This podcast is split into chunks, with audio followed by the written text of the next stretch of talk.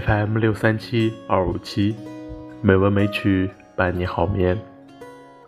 亲爱的朋友们，大家晚上好，我是主播小黄。今天是二零一九年六月十八日，欢迎您如期来到《美文美曲》第一千六百八十八期节目。今天继续与大家分享原创的人物传记，名字叫做。尼古拉·特斯拉，对这位年轻的天才而言，芝加哥的成功不过是个起点。仅仅是开拓交流电的一种应用又如何？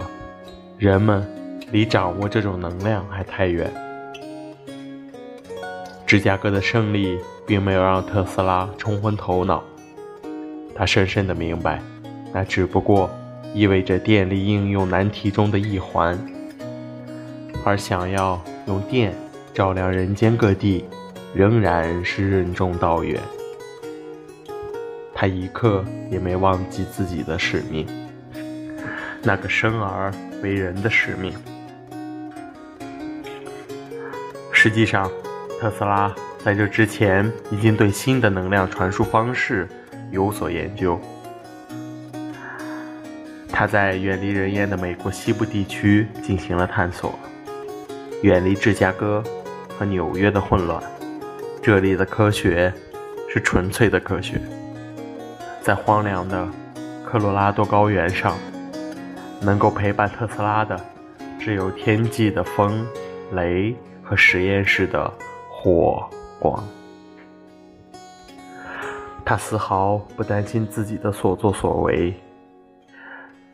被城市里的男女老少作为笑谈。刚刚大赚一笔，又散尽千金，投身荒野，把逐利被视作人之本性的美国，这并不是一种正常人的做法。这里的特斯拉迎来了思维和行动的解放，它可以随时随地停下来。在他闭幕后的专属空间里挥洒数字和符号，也可以骑着破旧的大自行车追逐观察闪电的产生与隐灭，还能按照自己的设想摆弄线圈和电源，制造出新花样的电火花。这是他最喜欢的日常活动，不仅仅。因为电火花纯洁又寂寞的美丽让他心醉，而将冰冷枯燥的电学参数向电火花的婀娜进行转化的快乐，也无法在其他地方复制。每当制造出一种他前所未见的新型火花，他就开心的像当年米丸村的那个孩子。总是在别人的不解之中，春光灿烂。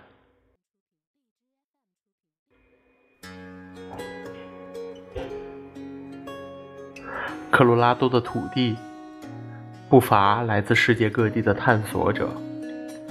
在此前美国向西发展的热潮中，这里聚集了不同肤色、不同来路的家伙们，也不乏深色皮肤的印第安原住民。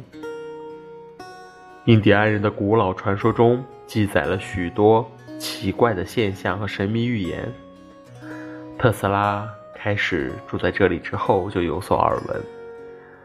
在他看来，怪奇的记载不一定与他的科学精神相违背，相反，还可能是印第安先辈们对未知事物的好奇体现。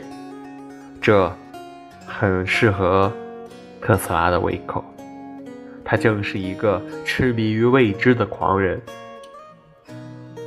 他其实一向很不喜欢那些地区的古文明，把自然界的电闪雷鸣、太阳、月亮当作不可招惹的神明来供奉，而忽略了去探索。但显然无知却无畏的印第安先祖们，给了特斯拉很多好的印象。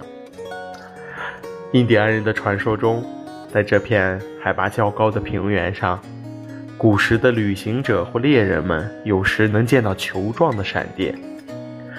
这些球体呈现红色或者蓝白色，行踪飘忽游离，辗转不定。当其中的勇士挥刀砍去，他们却能一分为二，成两个半球形，之后合二为一。回归原状。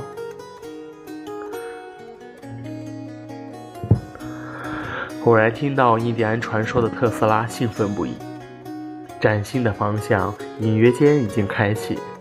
他随后与朋友的信件中这样写道：“如果我也能批量的生产这种球状闪电，我就能实现把能源传送给世界各地的梦想。”只要能够制造出来，再想办法延长球体存在的时间，我就能把它送到地球任何地方。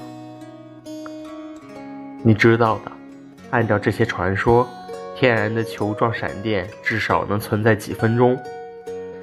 比起普通的闪电，它已经超过太多倍了，已经是一种不可思议的存在。我制造出的球状闪电。一定更加稳定，稳定到使用价值足够大的程度。